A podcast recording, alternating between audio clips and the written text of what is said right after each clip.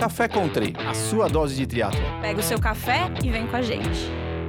Olá, bem-vindos a mais um episódio do Café com Tri. Eu sou Wagner Espadoto, estou aqui com Beto Velho Nitrini, Serginho Gordinho Magalhães e uma pena, mais uma vez, a mamãe Érica, com seus afazeres atuais, não vai participar do nosso programa. Quem sabe ela chega no final novamente aí, né, Gordinho? Ela vai entrar, ela vai entrar para fazer o, o, o, o, fechamento do programa ali. As redes sociais. Exato. Bom, pessoal, tudo bem por aí? Como é que vocês estão? Beto, Sérgio? Tudo bem, é. Já consegui, já consegui uma lesão logo na primeira semana de janeiro. É peso. Tá, maravilha, tá tudo ótimo. aqui um tudo aqui machuca por peso, o outro machuca por idade. Tá uma desgraça é. esse programa. Faz que nem eu, não treina, porra. tá, merda, eu te falar. Meu. Bom, eu tenho a prioridade, né? Então eu posso nomeá-los e mais uma vez como apresentador deste programa que vos fala, sou eu, eu tenho esse poder. Então, Sérgio, você chegou a ver aqui o nome do Betão? Ele tá parecendo tipo o pai de santo, né? Beto, velho, Nitrine de Ansan. Só tá faltando isso agora, porque. É o, é o pai Beto. Alguém imagina a cena do Betão daqui uns anos na transição de cachimbo na mão e corcunda? O que, que você vai estar resmungando? O que, que vai acontecer? Ó, essa semana eu mandei até uma mensagem pro Roenes, porque nós dois estamos sendo vítima de bullying dos colegas de podcast, ele do, do Ricardo e do Balu, e eu de vocês dois. Entendeu? Só pelo causa dos meus 45 anos. Porque eu sou ah, jovem. E rodou muito jovem, óleo, né, 45 anos mais jovem. O pior, o pior é que assim, você fica falando do Beto, eu sou mais velho que ele, mais velho que você Exato. aqui. Quer dizer, o mais velho do programa sou eu. É que eu, eu, tô, mais, eu tô mais inteiro que vocês, esse é o problema. Então, é. quando você olha na tela. Posso falar, você tá inchado, por isso tá não bom, aparece tá, vai, tá é bom. Vamos, tá vamos pro programa, vai, já deu. É... tá, tá bom. bom como a gente fez aí no, no ano passado e deu super certo, né? Nós tivemos alguns episódios do Café com Coach, a receptividade foi super boa. Então, para darmos continuidade, é, vamos fazer um episódio hoje conversando com um gaúcho que pratica aí triatlon há 20 anos, já fez 15 Ironmans, foi por três vezes o melhor amador do Ironman Brasil e três vezes finisher em Kona. Fala, Thiago, tudo bom? Seja muito bem-vindo aí ao Café com Tre. Fala, pessoal. Tudo bom? Uma satisfação enorme estar aqui com vocês. Tenho escutado todos os podcasts, tá muito show, muito show mesmo. E todas as linhas, né? É, o Café com Coach, as dúvidas, então tudo muito, muito bacana, né? Muito engrandecedor. Valeu. Ô, Thiago, Tiago, obrigado, viu? Mas você desculpa aí a introdução do Wagner, que ele, ele às vezes ele esquece, ele tá ficando com Alzheimer. Por favor, você poderia falar seu nome e sobrenome completo? Porque o Wagner não te apresentou direito, por favor. Ele já tá ganhando vocês e esquece, né? pô, é tão, é tão é, é o costume. Na, na, verdade, eu ia falar Minute, né? Eu falei Thiago, pô, fudeu tudo. É verdade. É, que é, é, é Thiago, é Minute, uns chamam de Thiaguinho, mas é Thiago Menucci. Boa. É Boa. Menucci ou Menucci? Menucci. É um C só. Nossa, eu sempre ouvi falar Menucci. Menucci, ah, de mousse. Mousse, lembra de mousse, Wagner, que você come é. bastante. Mousse, Menucci. sempre chamaram Menucci, Menucci. Eu acho que, na real, o meu pai que fala errado. então tá valendo, pô. Vamos lá, Betones. Bom, o, primeiro agradecer, né, a, a, presença aí do Thiago, cara super, eu sempre acompanho ele aí, e agradecer o Júnior também lá do Wiki, me deu o contato do Thiago, a gente comentou até no fim de semana, e ele me arrumou o contato pra gente poder fazer esse programa aqui, que acho que vai ser bem legal. E aí eu queria falar um pouquinho aqui do, do de como você começou, né, que o triatlon é, é novo no, no, Brasil, né, a gente, a gente for analisar, você tem 20 anos de triatlo, mas o triatlo, pelo que a gente viu, até a gente falou no nosso primeiro episódio lá, né, que a primeira prova aqui foi em 83, então, ninguém teve o triatlon hoje, na nossa geração aqui, como origem, né? Ninguém é originário do triatlon.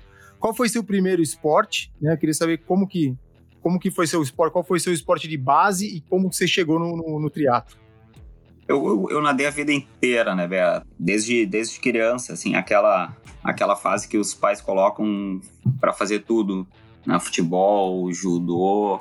E quando eu, eu entrei na natação, é, cara, não parei mais. Então foi desde os 8 anos até os 18. Aí meio que começa a enjoar, né? Então era um, era um período que as provas de, de triatlon eram maiores do que esse ano. E Então fui começando, fazendo uns aquatlon, depois uns triatlon, e aí não parei mais, né? Mas a história é que eu vim da natação, fiquei ali cerca de oito anos numa natação competitiva, e depois comecei no triatlo e não parei mais. Né? Porra, que demais. E me fala uma coisa, você tem resultados, é, Thiago, bastante expressivos como amador, né?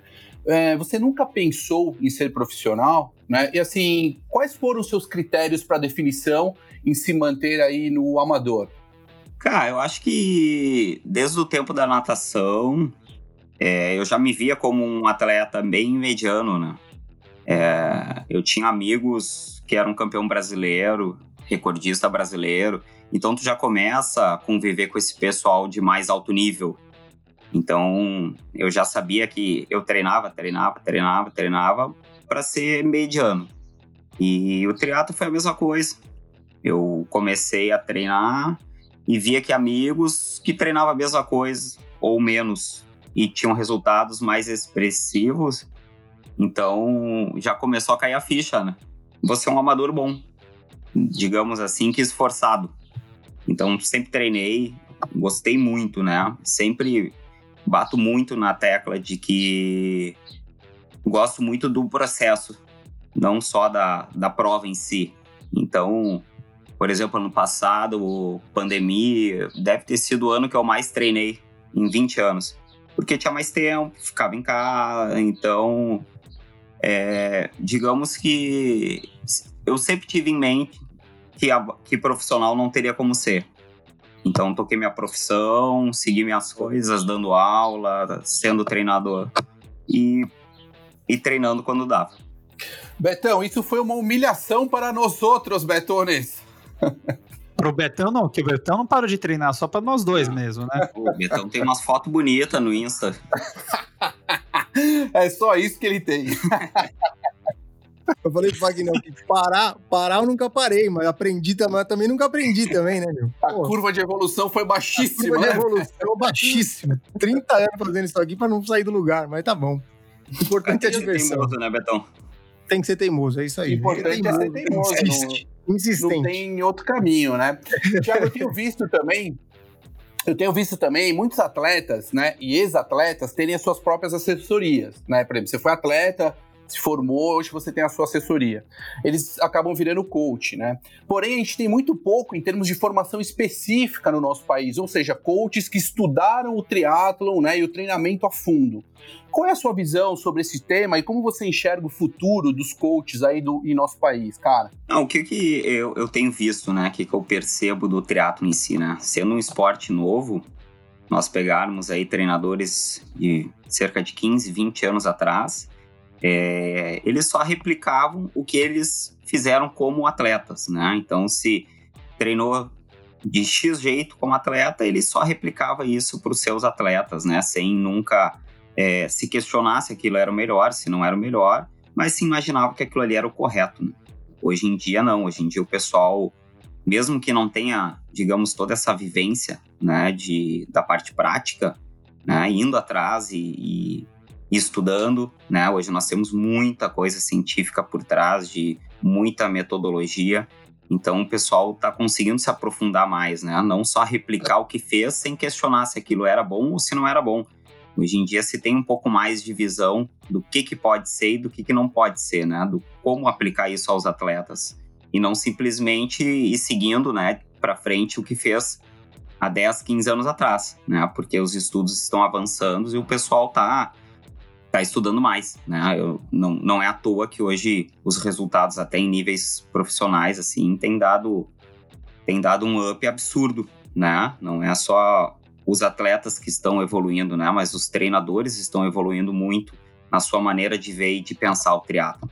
Então acredito que não vai ter muito mais margem para o pessoal começar aí só pela questão da experiência em si, né? Tem que ir em cima do estudo também, né? Se aprofundar e ir atrás de uma forma mais metodológica e científica do treinamento, né?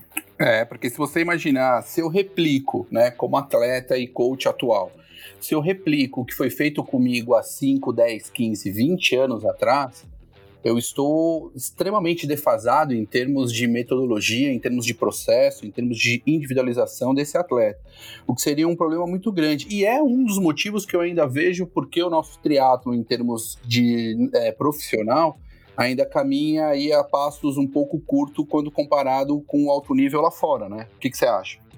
Não, com certeza. Até é a mesma questão de um treinador ele ficar muito fechado numa questão de, ah, minha metodologia é assim, é assado. Mas cada atleta é um atleta, né? Tem atleta que vai se enquadrar naquilo, tem atleta que não. Né? Não adianta o cara passar uma receita de bolo, algo pronto e achar que 100% dos atletas vão se enquadrar naquilo, né? Tem atletas que vai, vão responder de um jeito, tem atletas que vão responder de outro, né? Então, acima de tudo, nós temos que fazer a leitura do atleta, né? Para aí sim meio que bolar uma metodologia para esse atleta. Né? Algo. É, obviamente, ninguém vai fazer 50 metodologias diferentes para 50 atletas, mas desses 50, tu vai ter grupos que vão responder de um jeito, grupos que vão responder de outro, né? Então, cabe a nós conhecer o atleta e ir enquadrando isso para cada um, né? Pô, demais, bem legal. O Thiago, a gente está procurando um técnico para o Wagner. Você poderia fazer um treino customizado para ele, por favor, para ver se ele treina? Começar num caminho corre. Não, eu tô assim faz meses, você não tá entendendo. Então eu consigo evoluir daí. Brincadeira. Ô, Thiago, diz uma coisa: quando você, quando você decidiu ser técnico, que você falou, né? Partir, virar a tua, tua profissão, tiveram inspirações? Você tinha alguns professores ou mestres ou, é, que você se inspirou? Dizer, como o Wagner falou, é um esporte recente, tinham poucas pessoas, principalmente no Brasil, mas teve alguma algum fio condutor que você fala, não, poxa, acho legal o jeito que esse cara trabalha, ou mesmo lá fora você enxergava, tiveram inspirações para para você poder fazer o teu trabalho? É, digamos que lá fora ainda não, né? Porque pegar aí a 10, 15 anos atrás, nós tínhamos uma dificuldade muito maior de informação, né? De entrar no celular, entrar numa internet, ir atrás de treinadores. Mas aqui um dos, um dos grandes atletas e treinadores referência para nós sempre foi o Roberto Lemos, né? Então ele, ele sempre foi um atleta muito dedicado e quando começou a carreira de coach, né? Continuou muito dedicado. Então, um cara que sempre leu muito, entendeu muito. E eu sempre como atleta e posteriormente treinador, eu sempre gostei muito de ter um treinador, né? Justamente para poder ter uma troca, poder ter um feedback e adquirir um conhecimento com esse treinador, né? Então, o Roberto sempre foi uma grande referência para nós em termos de tanto o como ele, ele lida com o atleta em si, né? Como pela parte de metodologia do treinamento.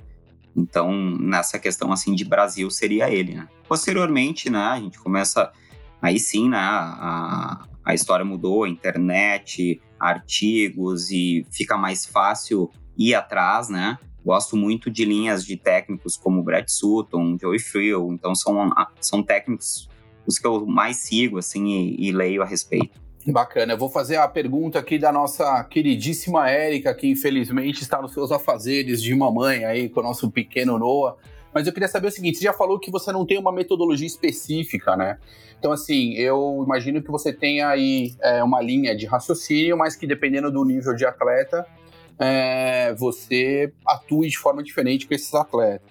Quando você fala em, em Brad Sutton e quando você fala em Joe Friel, são linhas totalmente diferentes em termos de atuação e como eles desenvolvem o seu trabalho, né? Veja que o Brad Sutton ele não quer que você use um relógio porque ele não acredita em métricas, né? E você tem um Joe Frio que é totalmente o cara das métricas, ou seja, é o cara do, das do Training Peaks, né? É o dono, é o dono de tudo. É, não que ele tenha criado, evidente, mas é um, é um, é um autor já conhecido de, em, em, termos de endurance. É, e que lida muito com as métricas. Como você faz para encontrar o melhor cenário individual, né? É, e por que você acha que individualizar o treino é o melhor é, caminho, sendo que no caso do Brad Sutton, por exemplo, você tem aí uma metodologia única para todos os atletas, independente se ele é low responder, high responder, curvas de influência, enfim. Como que funciona isso para você? É que na realidade os números estão aí, né, para nos auxiliar e muito, né? Porém, se o atleta ficar muito fissurado e muito vidrado só nos números, é, ele para de ter aquele, aquele feeling, né? Então, assim, tem treinos que são específicos e fundamentais para que nós possamos olhar os números, né, e dar uma analisada. Mas outros treinos, por exemplo, ah, vamos fazer um, um longo de corrida, duas horas. O cara não precisa ficar vidrado em zona cardíaca e ficar vidrado em pace, em ritmo. Se ele tiver uma sensibilidade boa, ele vai sentir que aquela corrida é uma corrida confortável. Né? Se está confortável, se ele conseguiria conversar um pouco, ele está num, ele está numa zona boa, né, para desenvolver sua capacidade aeróbica. Então, eu digo assim, de acompanhar os dois treinadores que eu tenho como referência, porque, bem como vocês falaram, né, um vai bater bem na tecla do usar os números, usar tudo que se tiver de mais tecnológico, e o outro vai mais para a linha do escutar o corpo, né? Se, se tiver que sair fazer uma corridinha de duas horas, botar o celular no bolso e só ver as horas, tá valendo, né? E, e hoje em dia é difícil isso, né? O atleta ele fica muito fissurado nisso. E tem atleta que cobra muito isso, só que esquece às vezes do básico, né? Quer treinar. O cara quer, quer ver número, quer analisar número, quer saber como é que tá, quanto é que foi o TSS, quer saber quanto é que foi, como é que tá de fadiga, mas acaba não fazendo o básico, né? Que é o, o treino 100%, né? Que é a planilha 100% concluída. Então, acredito que a gente tem que que ter, que ter esse meio termo, né? E acima de tudo, mostrar para o atleta que, que o mais importante é fazer tudo. Fazer tudo e fazer tudo certinho, né? E depois começar a se preocupar com essas partes mais, assim, específicas, né? E técnicas do treinamento. Né? Eu acho que existe uma grande confusão hoje, Thiago, que é o seguinte. Atleta deveria se preocupar exclusivamente em treinar, né? Ah, pôr o reloginho dele ali, treina, o relógio vai pegar as métricas. Quem deveria se preocupar efetivamente em analisar esses dados e cuidar desses dados, se vai querer fazer ou não é outra coisa, seria o técnico. Ou seja, o atleta ele deve sim, eu concordo muito com você, aprender a usar o corpo, entender as percepções, os sinais, né? E é extremamente interessante. Inclusive, hoje em dia a gente tem alguns treinos que a gente chama de envelope, por exemplo, que é o treino que você guarda o relógio, dá, dá start, guarda e pega só no final, né? E quem tem que cuidar cuidar disso é o técnico analisando as métricas. E por que as métricas e tanto se fala nisso? Porque só por elas a gente consegue ter um nível de comparação e melhorar o atleta, e você sabe disso. Né? Evidente que lá atrás, a nossa escola não era assim, né? Nós tínhamos no máximo ali um relógio, um Timex, que você dava lap e tinha que passear com o carro no percurso para saber a distância, né? Era uma coisa bizarra. Hoje em dia, eu acho que seria um erro nós ignorarmos a tecnologia. Por exemplo, eu te pergunto, e aí eu vou te dar um exemplo que eu sempre comento aqui com ele. O Brad Sutton, ele é bom porque ele é bom ele é bom porque ele tem atleta bom? Né? É sempre uma pergunta. Você veja, por exemplo, que você citou o, o Roberto Lemos, que é um excelente técnico, estuda triatlon, né? Se não me engano, fez o doutorado dele é, com tudo isso em treinamento. E você veja que você, em termos de repercussão de atletas de ponta, você não tem né? Como você tem outros técnicos, por exemplo, que não têm essa, esse embasamento de experiência prática e, e, e, teórica e que tem muito mais atletas com alto nível sendo cuidado por esse atleta e não necessariamente é o técnico que é bom, né? É o atleta que é bom.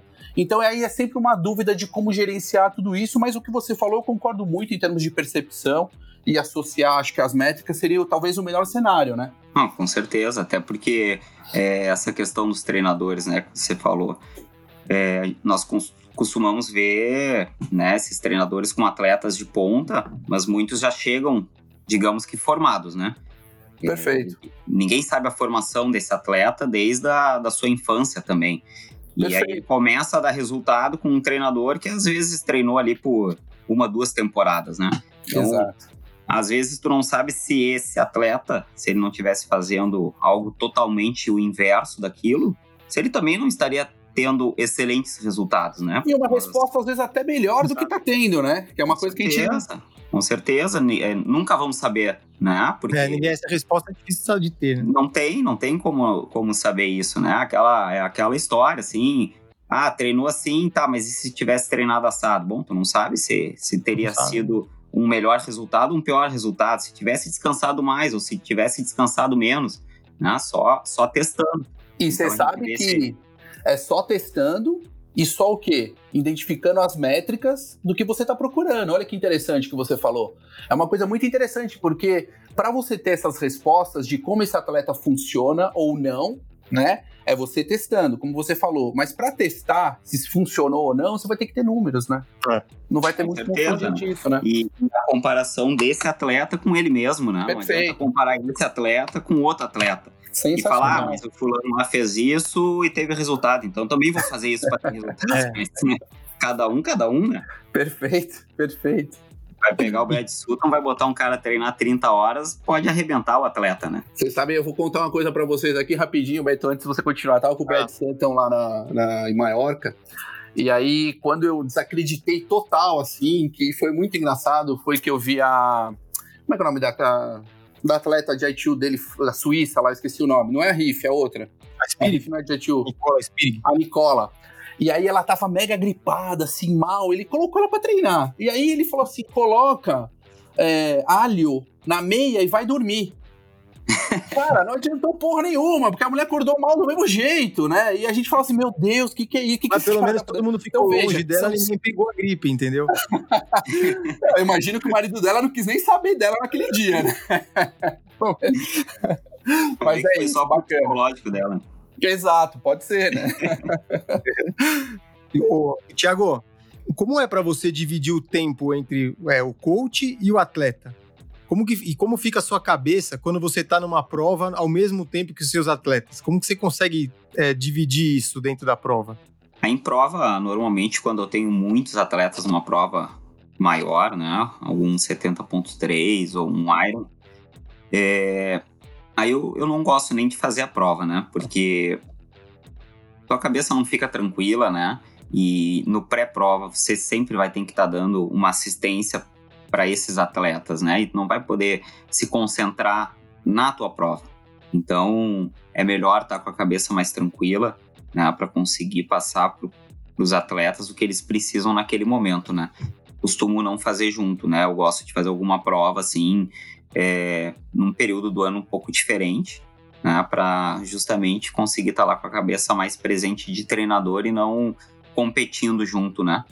É, a questão do tempo, para mim é super tranquilo, assim. É, minha esposa é muito parceirona também de treinar, então eu começo o dia muito cedo no treinamento, né? Então isso eu, eu consigo ganhar bastante tempo, né?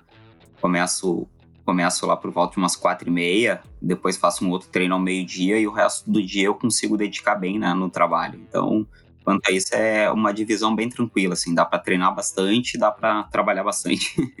É, que é uma. É uma eu, assim, eu, eu, comento muito isso, assim, tava comentando com um amigo meu outro dia até, porque eu, por exemplo, eu também né, trabalho, é, vou treinar cedão e depois treino na hora do almoço ou treino à noite. Mas pelo menos, mas o meu trabalho não é no triatlon, né? Eu trabalho como diretor comercial de uma empresa de ração para cães e gatos. Então, eu mudo meu foco, né? Vocês ficam 24, 24 horas por dia, não, né? Mas o tempo que vocês estão acordados, vocês estão né, ou treinando ou pensando nisso, né? Então acaba sendo uma coisa difícil de você também viver 100% né, o tempo todo isso, né? A sua performance, a performance do atleta e, é bastante... E, e, conversando sobre isso, né? O pessoal, é, exato. os atletas, né? Eles, eles querem treinar, querem saber também o que, o que, que você está treinando, o que, que vai fazer, o que, que não vai fazer, né? Então é, é, é meio que o dia inteiro, né? Mas né, como a gente como, como gosta, então fica tranquilo. Né? Ô, Tiago, diz uma coisa, como coach, você enxerga alguma dificuldade muito grande que você observa nesses anos todos com os teus alunos amadores, assim? Tem algo que você, que você vê neles que é uma dificuldade frequente né? Seja mais dos iniciantes, alguma coisa ligada a iniciantes ou pessoas que são mais sêniores. Qual é o, o erro mais frequente nesses anos todos que você vê os atletas realizando e, e, eventualmente se existir, como que você faz para corrigir esses erros? Ah, eu acho que hoje em dia, assim, não, não digo que seria o maior erro, né? Mas o que eu mais vejo é, é o imediatismo do pessoal, né? Porque o pessoal começa no triatlo e não digo nem a questão do migrar para provas longas ou não, e passar a fazer prova curta até chegar na longa, porque nós sabemos que na teoria isso é lindo, mas na prática não, não existe, né? Se, se, se o atleta começa e ele tem aquilo na cabeça, né, vai, cabe ao treinador ajudar ele a chegar lá ou não, né? Mas muitas vezes é a comparação com atletas que já estão há muito mais tempo no meio, né? Atleta que já está treinando há 5, 10 anos, ou nem que esteja treinando há 5 a 10 anos, mas que tem um histórico de vida completamente diferente, né? Às vezes nós começamos a treinar alguém que a vida inteira foi atleta de outro esporte, né? Não digo nem atleta profissionalmente, né? Mas, é, sei lá, o cara jogou futebol a vida inteira, jogou vôlei, jogou basquete, foi ativo, vai ter uma resposta muito maior do que aquela pessoa que vai chegar para ti e foi sedentário, né? Não andou nem de bicicleta quando era criança. Então essa comparação é complicada, né? E gera uma, às vezes uma frustração em ver que, que o amigo ali tá tendo resultado X e, e, e tu tá treinando junto e não tem o resultado X, mas é, às vezes é comparar, né? Coisas completamente diferentes. Isso é difícil tu colocar na cabeça do atleta, né? De que ele precisa ter um tempo de adaptação, de que ele precisa ter um tempo do treinamento que não é da noite para o dia, né? Não vai ser assim, ah, fez seis meses, um ano e já, já vai estar tá desenvolvendo seu potencial máximo, né? Eu acredito que essa parte é, é, a parte mais, mais complicada, assim, né? De, de, de conseguir entrar na cabeça né, do atleta ali e fazer ele, ele entender isso, né? E não, não interessa se ele vai treinar X, se ele vai treinar Y, ele precisa de um tempo né, para conseguir gerar uma adaptação e começar a ter alguns resultados mais expressivos, né? Perfeito. Bom, eu, quem sou eu, né? Que eu sou o rei, o rei, a minha história foi seguiu nessa. É então, o rei assim, do off. Eu tô dentro. É o rei do off. Eu tô é dentro, eu tô dentro dessa estatística aí, dessa, desse, disso aí. É porque o, o, não adianta, né? Esporte de qualquer esporte, né? A gente precisa de um tempo. E o pessoal, às vezes, acha que vai começar a treinar com um treinador X ou treinador Y e vai ter uma receita mágica, né? Vai receber uma planilha milagrosa e em 16 semanas para um Iron, por exemplo, o cara vai lá vai baixar uma hora e meia, né? Aí chega a ser chega a ser frustrante quando não acontece, né? E aí a culpa é de quem? Muitas vezes acha que a culpa é do treinador que não fez ele chegar e baixar uma hora e meia. Mas às vezes é Sempre algo que será tá do totalmente técnico. fora, né, da, sempre será do técnico. Bom ser. Ainda bem que a gente não tem um time, porque senão vai ser que nem o futebol. Seríamos mandados embora. É, quando sai um por conta disso, é ok ainda. Entra aquela, aquela parte que vocês falaram no, no programa, né, com a, com a psicóloga do esporte. E tem que ter psicóloga para coach também, né? Porque você tem que ter uma estratégia, né, com diferentes tipos de atletas, né? E, e, e, às vezes a estratégia não é a melhor, né? Em termos Olha, assim, você foi muito educado. Muito, eu, eu quero saber o seguinte: a estratégia é como lidar com tantos loucos e não ficar pirado. Essa é a grande verdade. Tiago, fala a verdade, Tiago, aqui pra nós. Aqui acontece que eu também tô no meio da loucura, né? Cada louco com a sua loucura, né? Então, alguns têm umas loucuras maiores que as nossas, né? A gente tem que entender. É, Essa semana eu ouvi um, eu tava ouvindo uma entrevista do Bob Babbitt lá com o Lionel Sanders e ele perguntou, né, que ele também falou, pô, você teve um problema com drogas, né? Por que que é, é, aí você veio pro triatlo, aí você tem essa intensidade e aí ele falou, não, ele falou, não sou só eu. Se você levantar o número de pessoas que tiveram, que são intensas em tudo que elas fazem, que tem no triatlo, é, é um percentual altíssimo. Às vezes o cara não é com droga, mas o cara é intenso com outra coisa, ou já foi viciado em alguma outra coisa, não só droga, ou sei lá. Mas o, o, o percentual de pessoas fora do eixo, dentro do triatlo, é uma coisa enorme. É, é muita gente, né? Ah, e tem muitos que vão, assim, nessa intensidade louca. E, e, meio que você vê que isso aí é uma, é uma, é um tiro curto, né? Às vezes é ele vai fazer breve. um ano, dois anos, e daqui a pouco ele tá fazendo a mesma coisa no, sei lá, no crossfit. É verdade. É. Entra de é cabeça na coisa, mas também sai, né? Então. Você sabia eu que. Eu não sei se você sabe, Thiago, mas nós temos um adepto ao crossfit aqui, né? Uma coisa boa. É que ele não tá praticando agora, não tá praticando nada, mas nós temos aqui um, um, um dos nossos aqui é adepto ao crossfit. eu fiz um sabático um ano e, fiz, e, e fui competir de crossfit, que eu não aguentava mais o Wagner, entendeu? Na minha cola.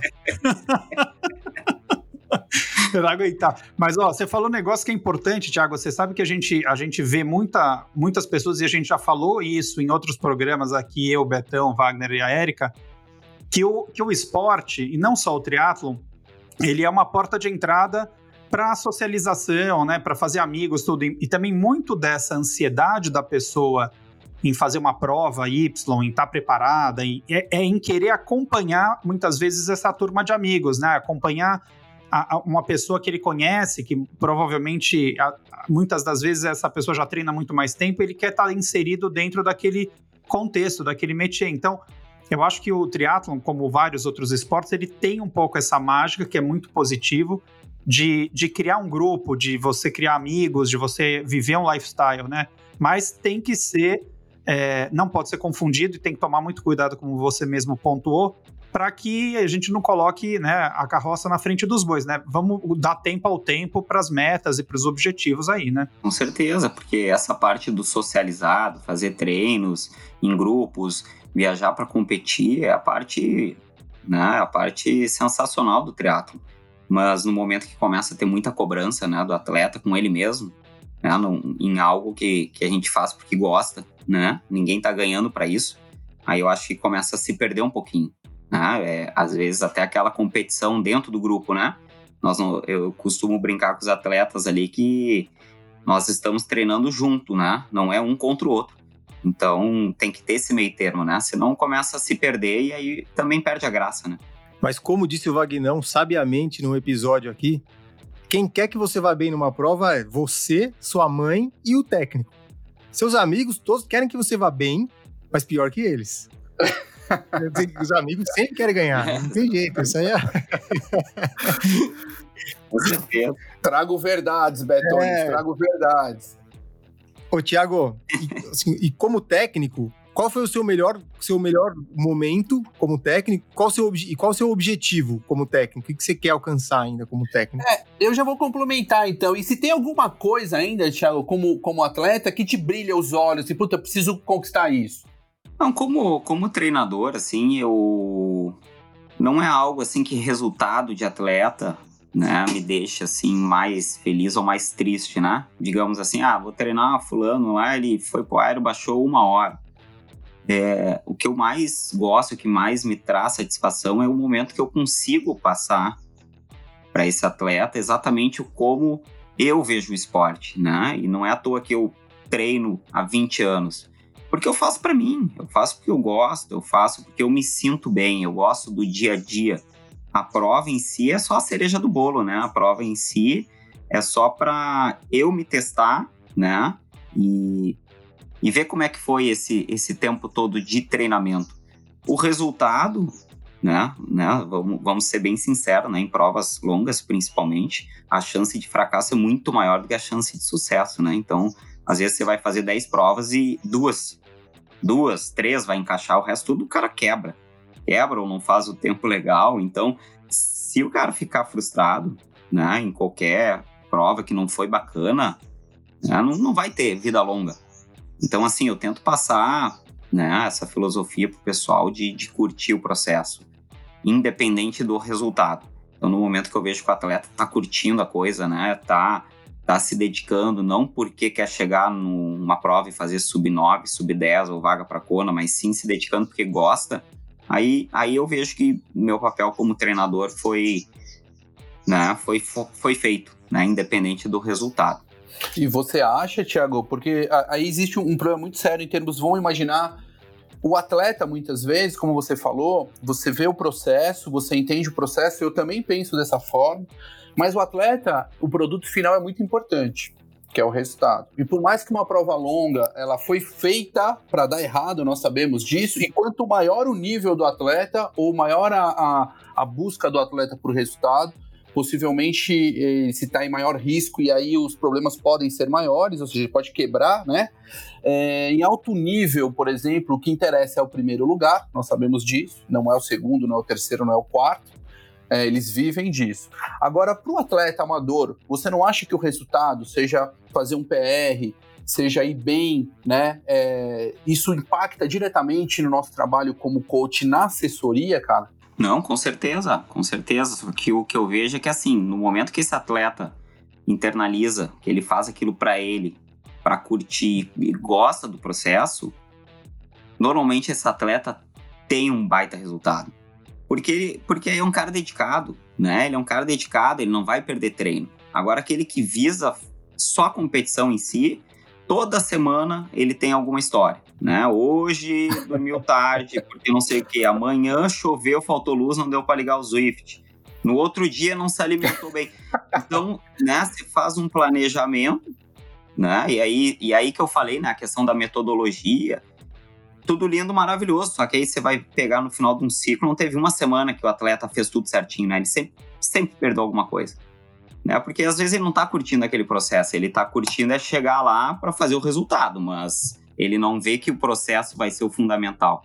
Né? E aquele cara que gosta, não, aquele cara que gosta é, é, o, é o Caxias, né? Ele, que a gente fala aqui no Sul, ele não perde treino. Ele todo treino, se bobear, ele vai sempre fazer um 10% a mais para garantir, né?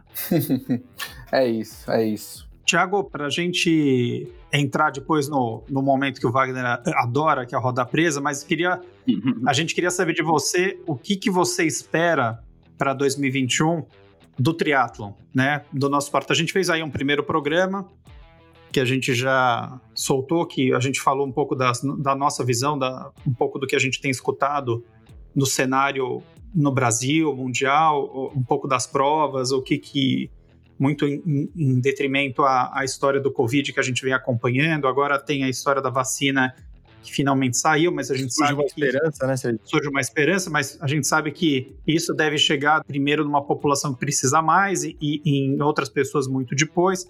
Qual é a tua expectativa para 2021?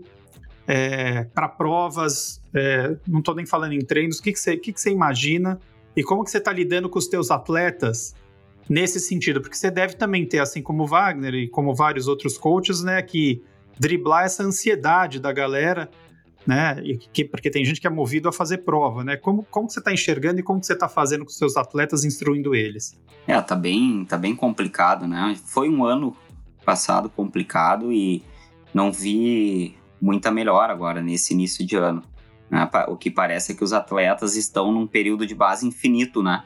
Esperando para ver que momento que, que a gente pode começar a aumentar e entrar realmente num período aí específico visando alguma prova, né?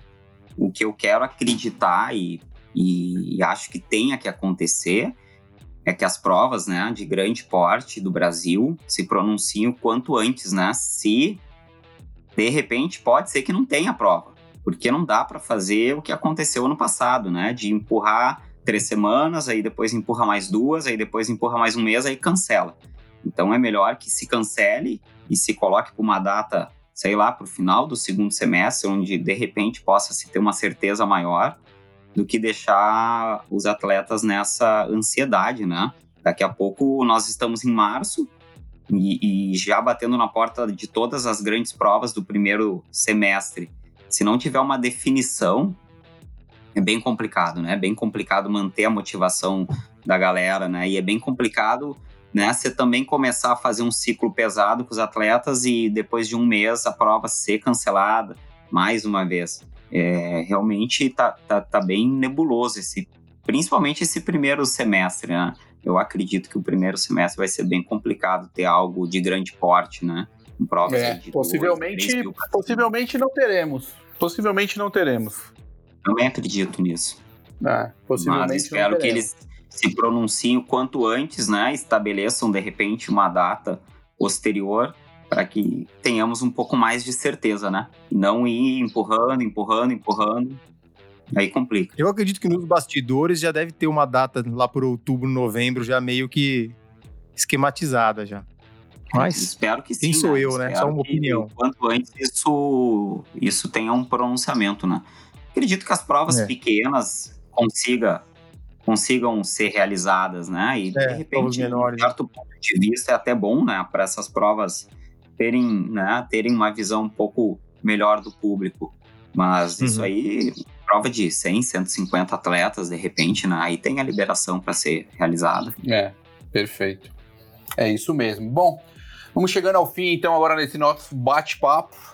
Alguma consideração especial que você gostaria de fazer, Thiago? já vou entrar aqui no Roda Presa e vou te lascar.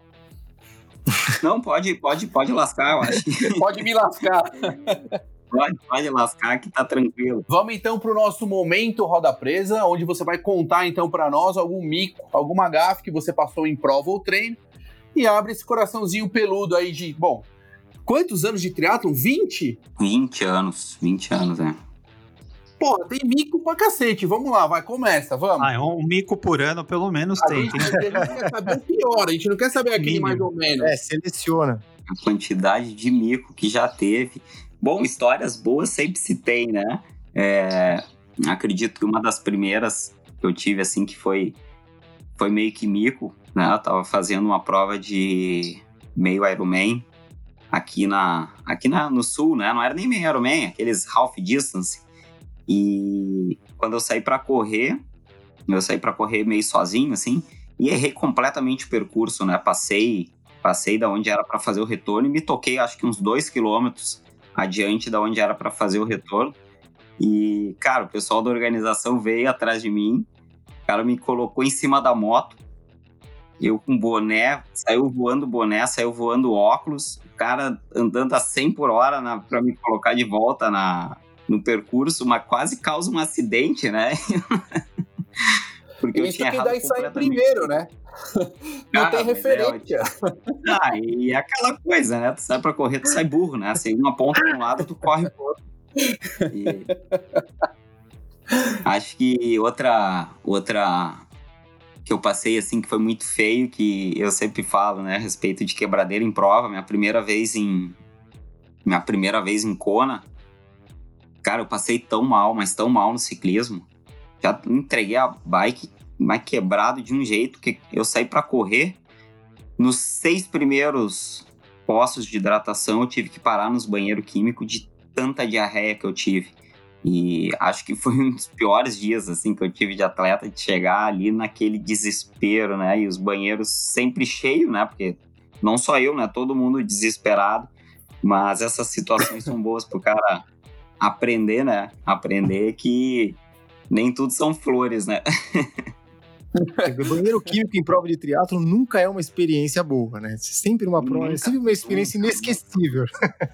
Nunca pega ele zerado, né? nunca, nunca. É, o, pe o pessoal, e a gente vai. Eu queria. Posso, posso falar aqui, Betão? Vontade, a gente vai. A, a gente teve uma ideia aqui, foi uma ideia do Betão muito legal da gente lançar um quadro novo, porque ninguém aguentava mais a sessão recovery do, do, do Beto falando do, do, sei lá se era do Star Wars, do Palmeiras, o que, que ele falava. E, e, o, e o Wagner falando dos filmes da Netflix lá. É, aqueles livros chato que ninguém conhece, né? Então a sessão recovery... Não, a, gente deu tanto, a gente deu tanta indicação de livro que tem até 2030 para os caras lerem aí. Tem livro até, puta, século que vem. Então a sessão recovery tá, tá no congelador e a gente, a gente vai lançar um quadro novo que é muito legal, que eu acho que faz total sentido nessa nova temporada, que, vai chamar Ídolos do Passado do Café com Tri. Aonde a gente vai toda semana comentar sobre um atleta ou um coach ou uma pessoa relacionada ao esporte que marcou época. Então tem muita gente, a gente já falou sobre isso, tem muita gente do esporte. Imagino que Thiago, que está aí há 20 anos, né, tenha muitos atletas que inspiraram ele e, e outras pessoas. E, e, essa geração nova que está vindo por aí, eles conhecem muito pouco né, de, de, dessa galera que abriu, vamos dizer assim, abriu o caminho, né, abriu o mato com o facão do triatlo no Brasil, né? E lá fora também. Então a gente vai, a gente vai toda semana a gente vai iniciar falando de, falando um pouco dessas pessoas, né, Betão? Exato. É, e quem tiver, meu, se alguém quiser que a gente fale de alguém, tem alguém que tem algum ídolo, manda pra gente que a gente fala aqui também, né? Acho que isso é uma coisa legal também. Não precisa ser acho... só os nossos, né?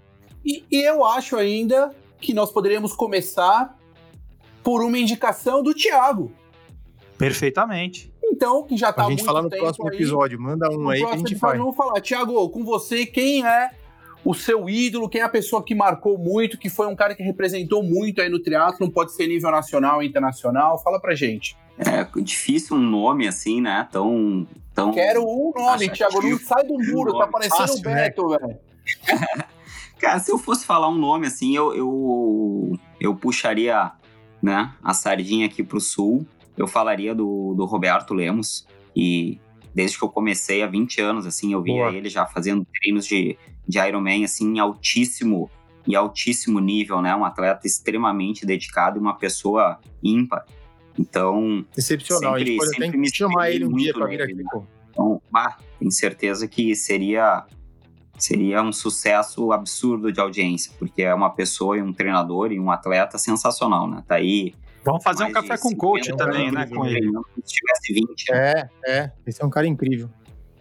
Bom, então semana que vem mesmo. Vamos falar sobre o Roberto Lemos e aí já vai ficar o convite aí. Vamos tentar conectar o Roberto para falar com ele. E pessoal, vamos finalizando aqui. Queria agradecer grandemente. O Thiago foi um prazer Nunca tinha falado contigo, já o conhecia de nome, evidente, mas nunca tinha conversado. Foi um grande prazer aqui. E quando tiver qualquer outro assunto relevante que você ache que valha, vem para cá de novo para a gente bater papo. Obrigado, Thiago. Valeu, Thiago. pessoal, obrigado. Eu agradeço. Foi, foi demais, assim, e fico extremamente lisonjeado. Né? Eu escuto vocês e, e é o primeiro podcast que eu abro ali para para baixar na playlist enquanto eu faço uns treinos de corrida. Escutei todos. Então, tá sendo muito bacana, assim, o trabalho que vocês estão fazendo, tá, tá, tá show. Fico muito agradecido, lisonjeado de ter, ter vindo participar aí com vocês. Obrigado, querido. Legal. E Sim. Calma aí, vamos lá, Tiagão. Deixa o teu, se você quiser deixar o teu Instagram ou ah, o site verdade. também da assessoria, enfim, você fica à vontade verdade. aqui. Maravilha. É, o meu é Thiago Menucci, tudo junto. E da assessoria é Menucci Assessoria. Então, qualquer coisa, só prender o grito. A gente replica aqui quando lançar Obrigado. o episódio, a gente coloca lá também. Já coloca lá. E, pessoal, siga-nos nas redes sociais, nosso Instagram, arroba Café com Tri, e nas plataformas de podcast, streaming, Apple Podcast, Google Podcast, Spotify, entre outras. Valeu, galera. Muito obrigado e até mais. Valeu. Valeu. Valeu. Abraço. Show. Café Country, a sua dose de triatlo. Pega o seu café e vem com a gente.